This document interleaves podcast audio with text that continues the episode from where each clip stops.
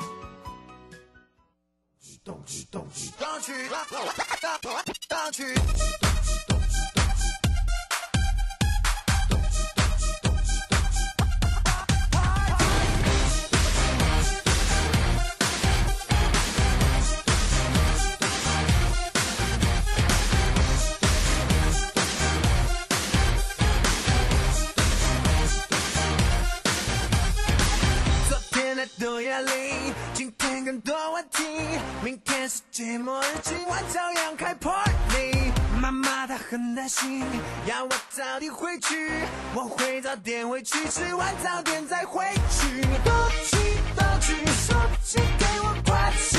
东去东去，坚持锁在置物柜里。东去东去，管他是谁 call me。东去东去，现在谁都是屁。东去东去东去，不去不要停。东去东去东去，啪啪啪 party。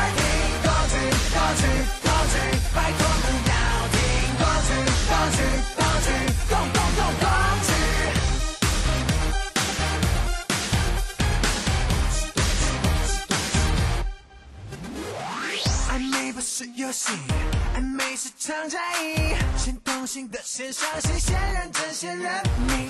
时尚不是流行，时尚是做自己。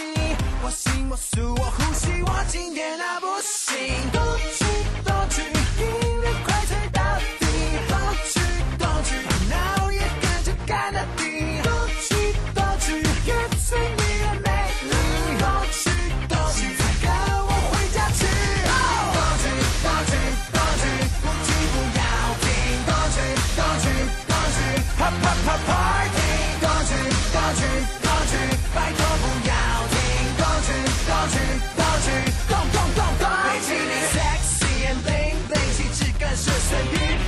时间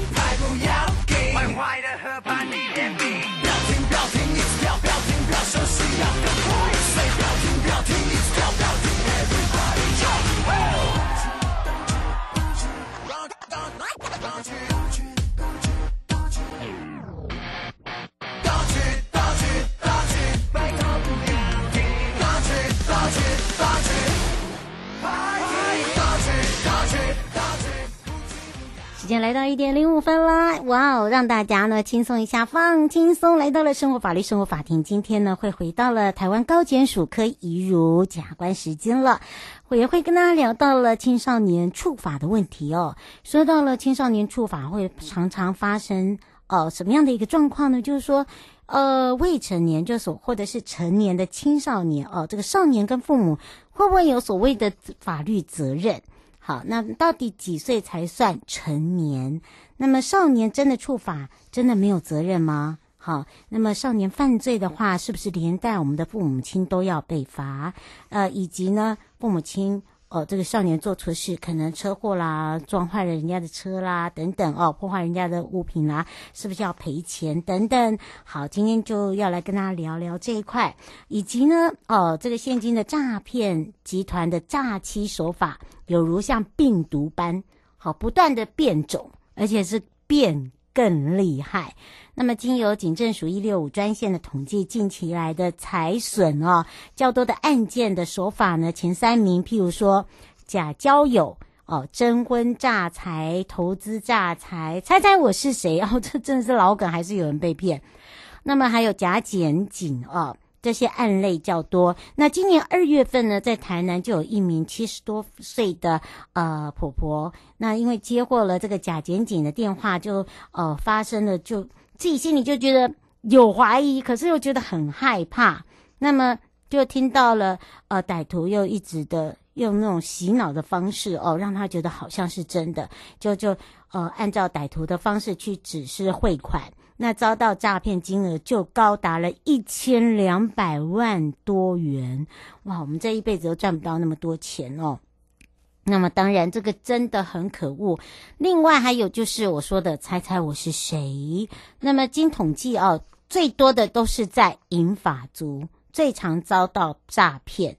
那台南市警局呢，为了避免大家有这个高额财损诈欺发生，他就最近做了一个宣导，全省各地的呃这个警察局哦，他们都有很多的新创意。那么呃，像常常用最新啊、最常见的这个诈欺手法，不厌其烦的哦、呃，就是为了叮咛大家。哦，你的身家财产真的很重要。那么诈欺手法这么多种，目前我们最常见的一些典型也告诉大家，譬如说，哦，假检警需监管账户啊，这个你应该听过吧？第二个呢，就是假网拍解除设定错误，譬如说你在网购啊，他就跟你讲说，哎，你那个错误要重来，我要来退款给你，小心。那第三个呢，就是假中奖。先付税金啊！你中了一千万哦，这个我们一千万也有税金十趴。好，那么另外呢，就是假网络援交恐吓购买游戏点数。那第五个就是假冒亲友借钱周转。第六个呢，就是假绑架要求赎金赎人。那第七个就是假求职提供了薪资账户。第八个就是假低利贷款预缴保证金，像。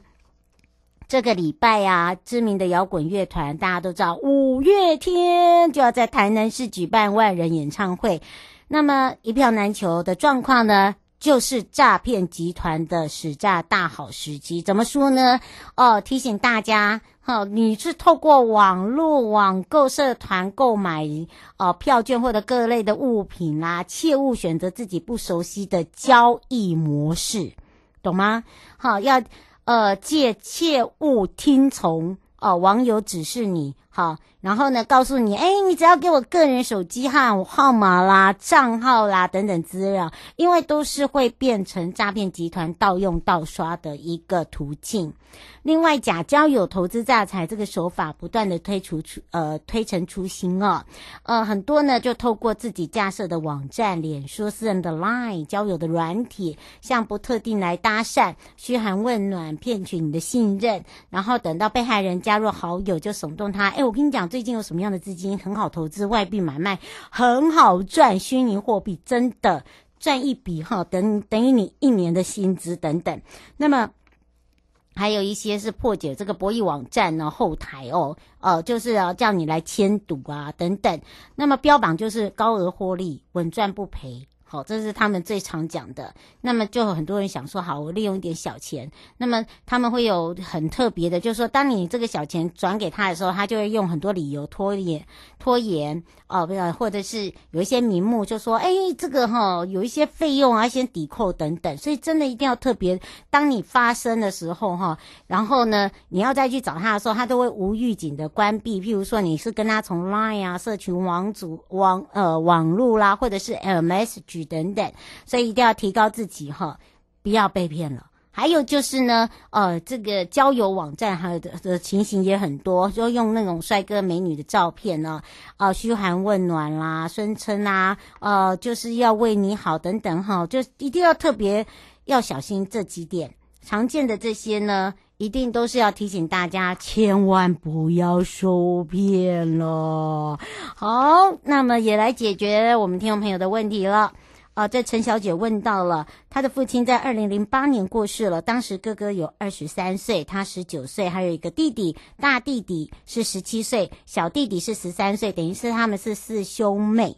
好，当时呢，他们年纪小，不知道什么叫做抛弃继承这件事。当时家里的经济又不好，所以他的父亲也没有留下任何的财产给他们。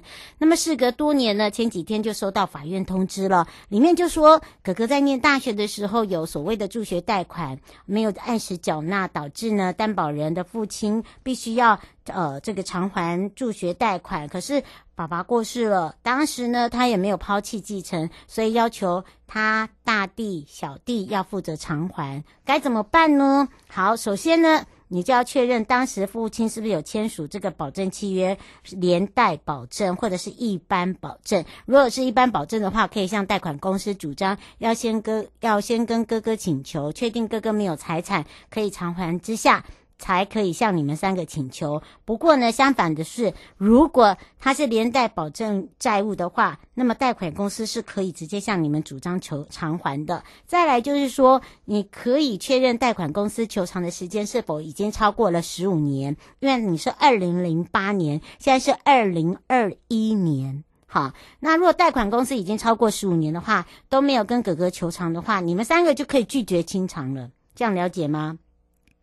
最后就是，如果你们当时有呈报遗产清册，确认说爸爸留下来的负债大于遗产的话，你们就可以向贷款公司主张超过遗产价值部分，你们不需要额外拿出自己的财产来出来偿还。假使你们已经清偿的话，就不用要求取回了。不过呢，如果你可以另外再向哥哥要求求偿，还你们已经代为清偿的部分，毕竟这是哥哥的助学贷款嘛。好，就是等于是亲人之间要沟通啊，哈，先问问看到底是有没有这回事。另外一个就是，呃，也要很了解，就是说你们爸爸有没有去签这个所谓的呃连带保证等等的哈，这个可能要请大家，还有我们这位陈小姐哦，你有跟他类似这样的状况的话，一定要了解。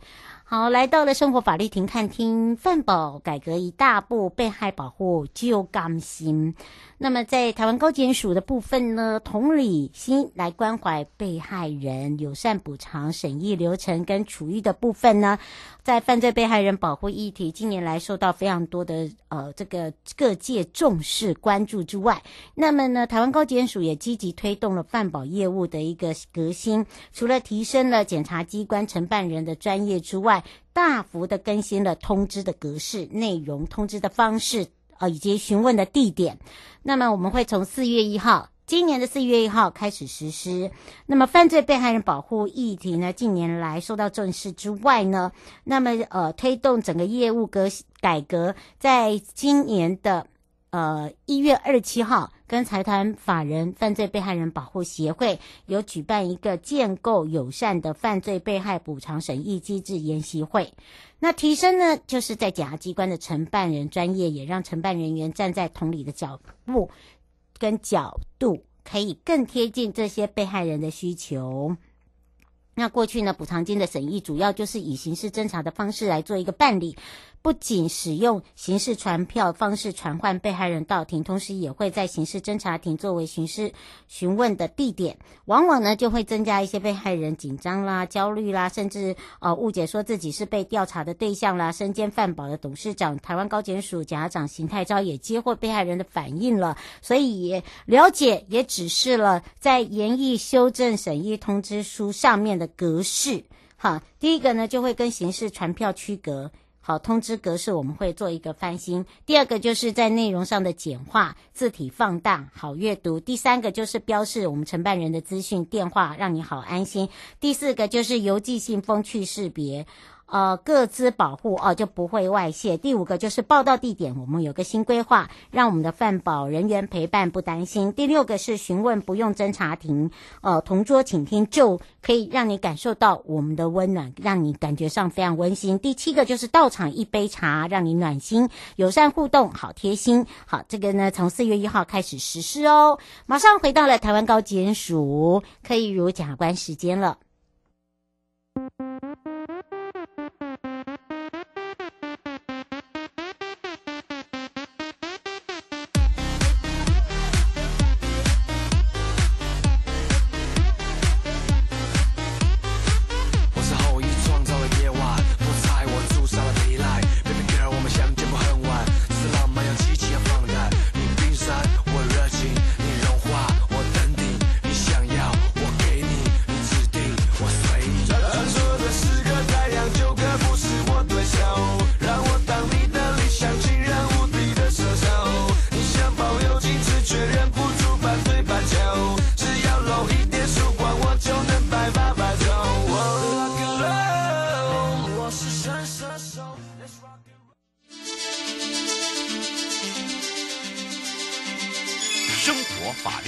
Go Go Go，你我生活的好伙伴，我是你的好朋友哦。我是你的好朋友瑶瑶，再度回到了 You Live Show FM 零四点一正声广播电台，陪同大家回到了台湾高检署柯一如检察官时间了。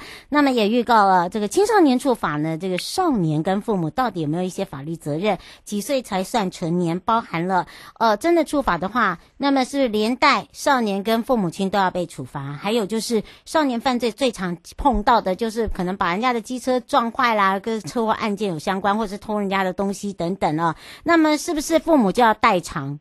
好，那另外一个有一些哦，就是说大家会觉得，诶有时候哦，在未成年在这个审判的时候，因为他会有所谓的呃这个保护法的部分哦，那那有时候父母亲好像也觉得他没有什么太大责任，让这些的民众社会大众觉得，嗯、一头雾水，到底是怎么回事？没关系，我们赶快来开放零二三七二九二零哦，我们先让柯一如检察官跟大家打个招呼，哈喽。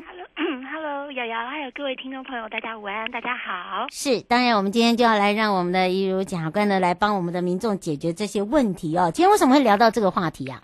嗯，我想大概是因为最近我们新闻常看到有一些小朋友在同学的饮料里头加料。嗯嗯，对，是恶作剧，但他不了解产生的后果会有多严重。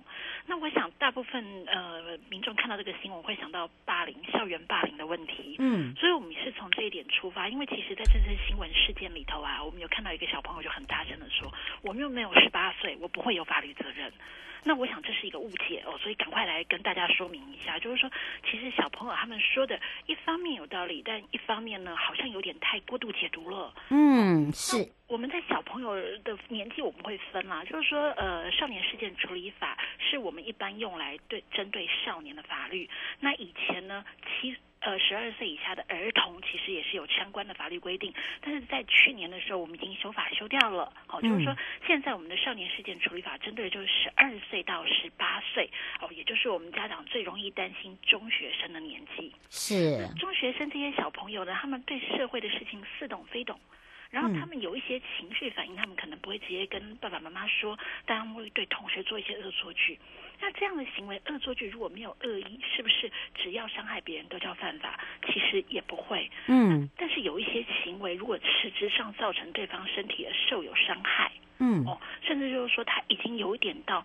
妨害自由，像这一次在饮料里头下东西，可能已经呃，像有一些媒体又觉得说，这是不是已经到杀人未遂了？是。那像这样的情况，可能呃，小朋友他们就要了解一件事情，就是说，嗯、如果那么严重，其实法律检察官都还是跟他们有关系的。嗯，哦、那我我比较明确的说也，就是说，其实呢，我们在少年事件处理法分成两个区块，就是说，如果的小朋友他们的行为。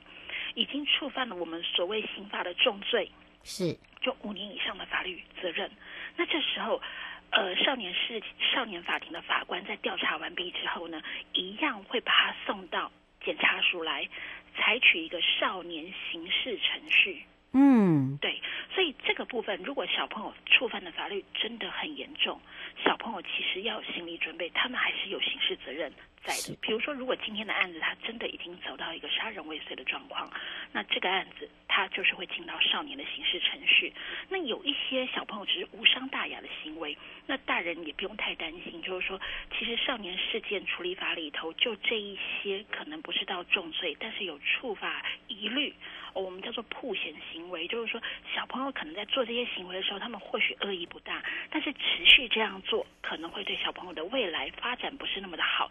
小小朋友的心性行为可能因此受到影响。是这个时候，少年法庭的法官还是会综合少年调查官的报告，去对这些小朋友做一些像是假日的训诫啊，或是保护的管束。哦，甚至比较严重的，其实会送到少年学校去，就是我们说的感化教育。是汤小姐有一个疑问哦，她说这个都呃，孩子呢会这样的学习，也是因为看到电视报道，还有网络现在非常的发达。她想请教一下她的孩子高中生，其实她说很多的呃都有这个走入校园做法律宣导哦。她说是不是应该要给孩子一个正确的观念，以及错跟没错这个之间怎么拿捏，以及。到底呃，这个几岁才算成年？他们会有一点呃误差，它上面写是好。那呃，我很谢谢那个听众朋友的提问。其实大部分的人对于到底几岁成年也会有一点疑惑。那我先说，目前民法的成年年纪还是二十岁，嗯，但是到一百一十二年会降成十八岁。要到一百一十二哦，对，嗯、要到一百一十二年的时候，他会一样调成十八岁。那我们现行制度，民法还是二十岁才成年，那刑法就是十八岁。那民法跟刑法有什么不同呢？就是说，民法我们二十岁之后，你做的法律行为，比如说，呃，你可能要去买房地产哦，或者开公司，这种民法民众之间的法律行为，嗯、要二十岁以上才能做。那当然，一百一十二年之后就变成十八岁就能做了。嗯，那刑法指的就是说，我们目前刑法的成年还是十八岁，十八岁以上，我们就认为你应该对自己的行为负责。嗯，就是针对行为能力，那我们刑法有另外一个叫责任能力。嗯，那呃，我觉得刚才这位妈妈说的很好啦。其实我们法律教育，我们其实呃，我们大概每个地方的地检署都会有检察官呢，甚至会是会有一些律师团体去进入校园，跟民、嗯、跟小朋友说一些法律的教育，然后法律的呃一些是非。但是这会碰到一件事情，小朋友其实跟谁接触最多？家长，嗯、对对，同学。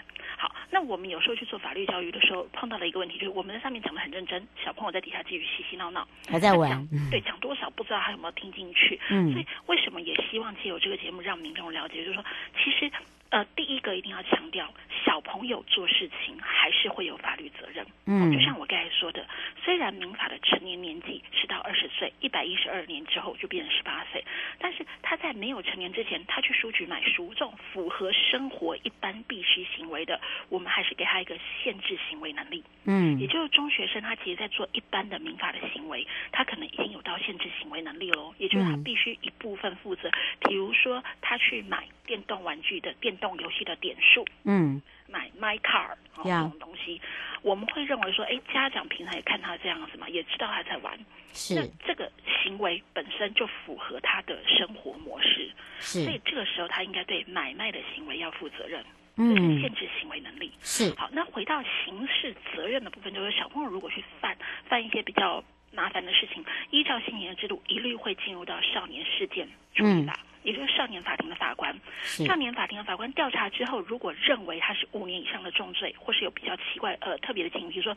呃行为时没有没有十八，但行为后已经满二十了，是这样的情况，会进入到少年刑事程序，就是回到检察官这边来。嗯但是如果没有那么严重，如果只是希望小朋友不要有不良的行为，我们现在的少年事件处理法是以教育、关怀、保护为原则，嗯，他会留在少年法庭里头，用训诫或是施以处分这样的情况去劝诫小朋友不要再犯。嗯是，对，罗先生想请教一个问题哦。那呃，那依照这样讲的话，如果真的少年犯罪的话，呃，依照您刚才讲的那个新闻案件，或者是少年车祸，呃，这个把人家的车子撞坏了，那么是不是连同父母都要赔偿？另外一个部分的责任，就是说，呃，其实我们讲到赔偿哦，还是要强调一个观念，民法或刑法都会产生赔偿责任。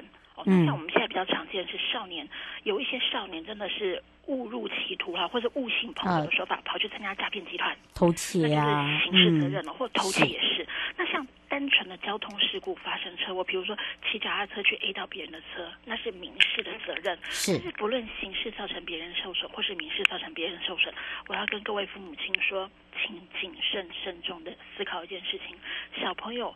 在目前民法还没有满二十岁之前，他造成别人的损害，父母亲都要连带负损害赔偿责任。嗯，哦，那我这边提醒各位家长一件事情哦，我们常常听到人家法律人说连带赔偿、连带责任，这个连带不是说行为人有几个处以几，不是这样的意思哦。连带责任指的是只要你是连带，你就负有全部赔偿的责任。哦，不是所谓的呃这个轻轻一罚就对了啊，不是不是，千万绝对不是一人几分之几，是你就负有全部的责任。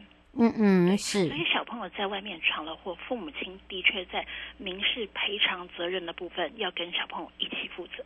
是，对。呃，朱先生想请教一下，那一样都会有留留下记录吗？呃，民刑事的部分，因为是在少年保护的程序里，所以不会留下记录。那当然，我们的记录分两种，一种是我们少年法庭会有自己的记录在，是因为少年法庭要知道这个小朋友他之前有没有做过别的事情，是所以少年法庭会有记录，但是记录不对外公开，嗯也不能公开。是哦，等于是保护法了。对对，它是处于一个保护的立场，所以不会公开。所以这个部分在以后小朋友在社会发展是不会留下记录的。嗯，是。最后有没有特别提醒大家的地方？呃，还是要提醒爸爸妈妈，小朋友交往的对象或是往来的行为，一定要呃多多关怀。那当然，现在很多小朋友自主性很强，嗯、那我希望各位家长可以把今天知道的一些法律资讯带回去给小朋友，要告诉小朋友，你们没有成年前，父母都是要负责的。是。所以因为这一点，你们也必须对我们负责。嗯，哎，这点真的是有的。对。哎，这真的要让我们这个身旁的哦，爸爸妈妈要让孩子有这样的一个观念，不是孩子做错事哦，表示没事。好，有些人都会想说，反正呢，呃，我还未成年呢、啊，我做什么事情啊？还有爸爸妈妈，这个可爸爸妈妈也要告诉他，不是你说爸爸妈妈，我连带的我也是有责任哦，而且是全带哦，哈。而且刑事责任是小朋友自己要负责的哦，绝对没有未满十八就没有责任这种事情。嗯、是，这也是我们提供给大家，也要非常谢谢柯怡如检察官，我们就下次空中见哦。好，也要各位听众朋友，下次见。嗯，拜拜。拜拜各位亲爱的朋友。离开的时候，别忘了您随身携带的物品。台湾台北地方法院检察署关心您。